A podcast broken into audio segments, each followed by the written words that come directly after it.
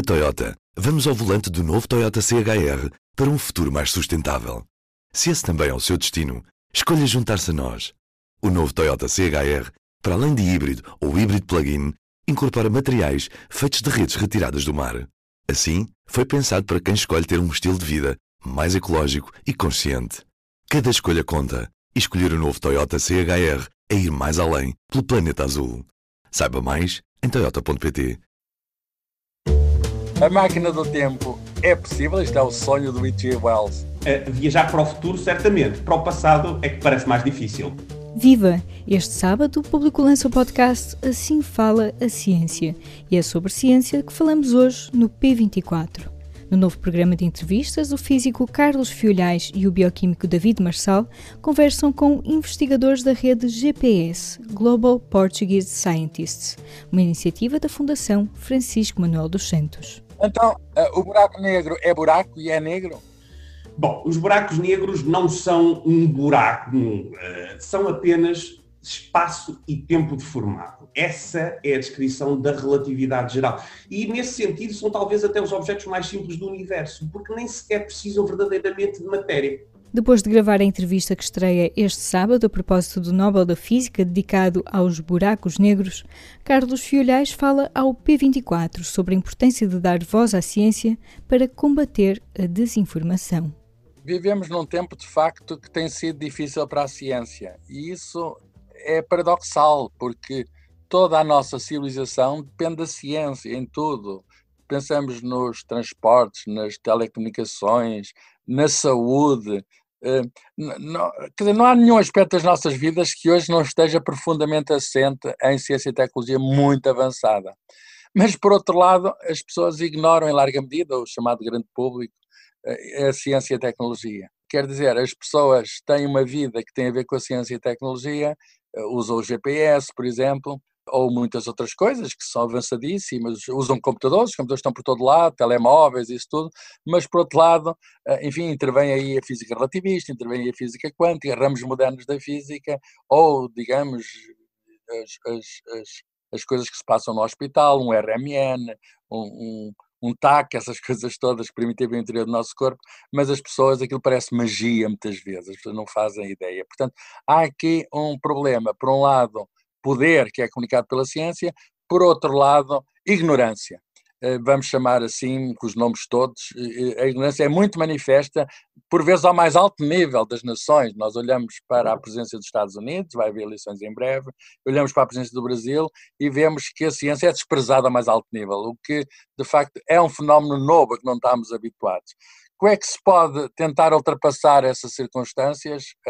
Não é fácil, não é fácil, mas essa mistura explosiva entre, entre poder e ignorância que eh, a expressão é de Carl Sagan, um grande comunicador de ciência, diz que isto, esta mistura explosiva vai nos rebentar na cara. Nós temos de impedir que nos rebente na cara. E para isso, só há uma maneira, a escola tem um papel a desempenhar, a questão da educação e a cultura. Educação e cultura, quer dizer, as pessoas têm de ter conhecimento, têm de ter acesso ao conhecimento. E é nesse espírito que o público, o Jornal Público, com o apoio da Fundação Francisco dos Santos, começa agora um podcast, assim fala a ciência, que procura dar voz aos cientistas.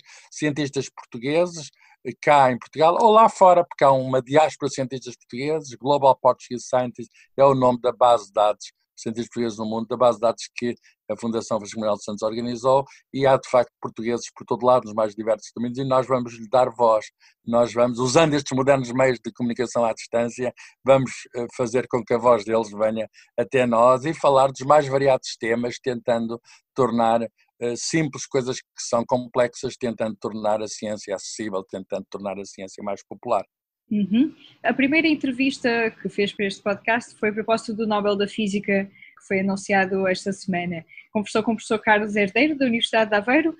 De que forma é que, por exemplo, esta primeira conversa também pode cumprir esses objetivos ah, de que falou? Os buracos, os buracos negros são objetos cósmicos que, enfim, estão distantes de nós, mas que são uma espécie de abismos cósmicos, o sítio onde tudo acaba, uma espécie de fim do mundo, que suscitam, digamos, a nossa imagina, a, a nossa, enfim, que nos provocam, provocam a nossa mente.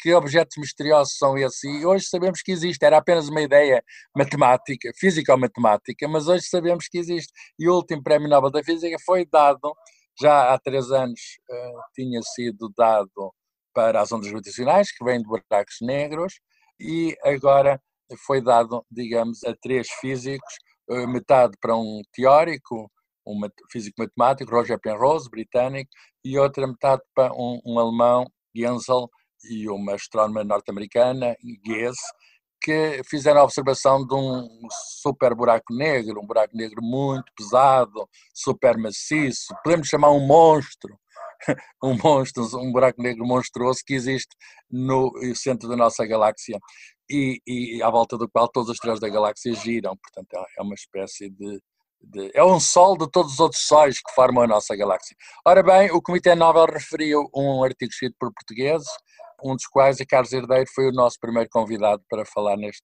novo podcast. Portanto, começamos com um tema muito atual e tentámos desmistificar algumas ideias do buraco negro, eh, se existe um outro mundo para lá do buraco negro, se o tempo pode andar para trás, se, se existem máquinas do tempo, se se podem construir buracos negros num acelerador de partículas na Terra, tudo questões que, enfim, qual é, porque é que o buraco é negro, história curiosíssima, de onde é que veio o nome, eh, será que é mesmo buraco? Será que é mesmo negro? Ou será que pode radiar e que pode vir alguma coisa do buraco negro? Enfim, são questões eh, e às vezes encontramos enfim, muitas falsidades por aí. Aliás, encontramos as falsidades, é um dos grandes problemas da nossa vida, encontramos fake news por todo lado.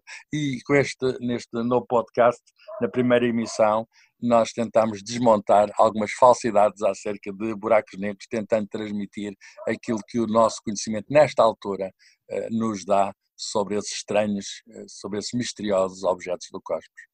Professor, muito obrigada. Eu olhei, tem seis minutos, acho que foi seis minutos, eu controlei isso. Este foi mais um P24. Eu sou a Aline Flor. Desejo-lhe um bom fim de semana.